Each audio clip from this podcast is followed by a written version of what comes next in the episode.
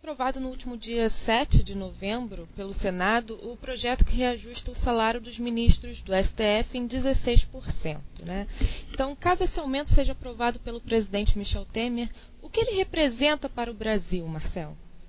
Olha, ele representa primeiro e mais importante do que tudo o descolamento é, é, que os senadores têm em relação à realidade brasileira.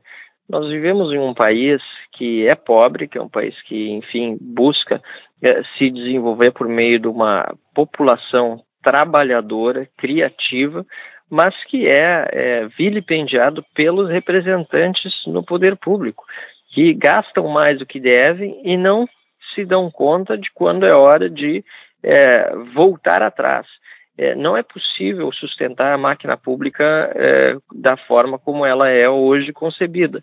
E com esse aumento, não só os ministros do STF receberão é, proventos maiores, como é, por causa do efeito cascata, haverá um aumento é, de salários em todo o Brasil, em todos os poderes, porque o teto do funcionalismo vai aumentar. Ou seja, nós precisamos é, rever isso e esperamos que o é, presidente Michel Temer vete, inclusive atendendo aos anseios da população que está se mobilizando é, por meio de abaixo-assinados. O Partido Novo tem um que já é, chega a quase 2 milhões de assinaturas, pedindo para que não seja concedido esse aumento que o presidente da República vete.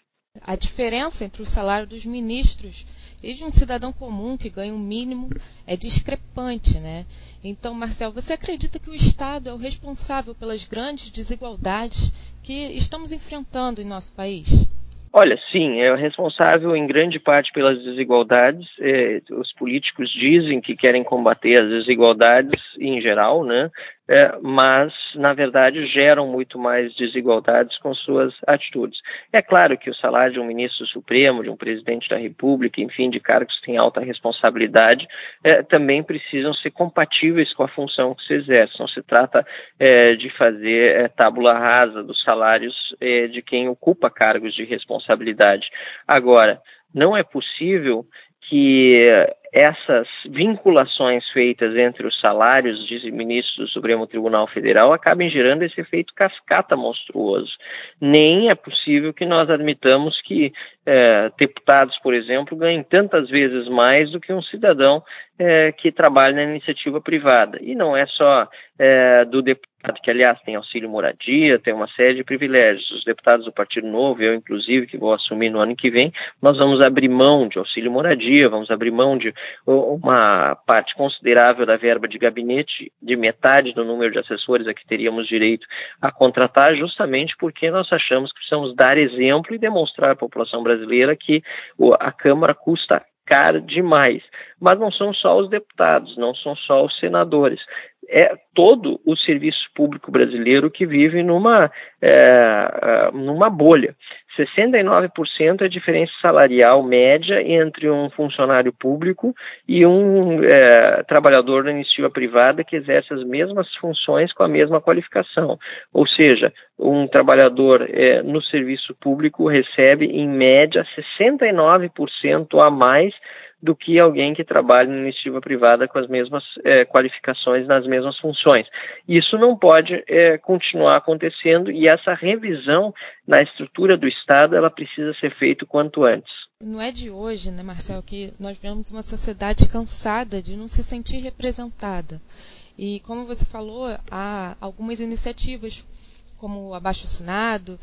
E para você existem outros modos que a sociedade pode cobrar mais por representação e legitimidade?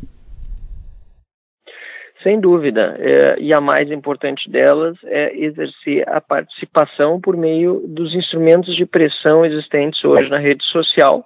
E outra muito importante é fazendo contato com o seu representante, com o seu deputado, com o seu senador. Nós não devemos votar apenas uma vez a cada quatro anos e deixar de cobrar aqueles que nos representam. Numa democracia é assim que funciona. Ninguém chegou num parlamento sem o voto do cidadão. Todos foram eleitos. E todos os deputados, todos os senadores, portanto, precisam ser constantemente lembrados disso e pressionados pela população. Isso se faz diretamente por meio do e-mail, um telefonema para o gabinete, para o celular do deputado, enfim, que, que nos representa, e é também de uma forma mais ampla por meio das redes sociais, como é, é o caso dessa iniciativa do Abaixo Assinado, que é, chega ao presidente da República, Michel Temer, em breve, com milhões de assinaturas e demonstrará que a sociedade brasileira não aceita mais pagar essa conta.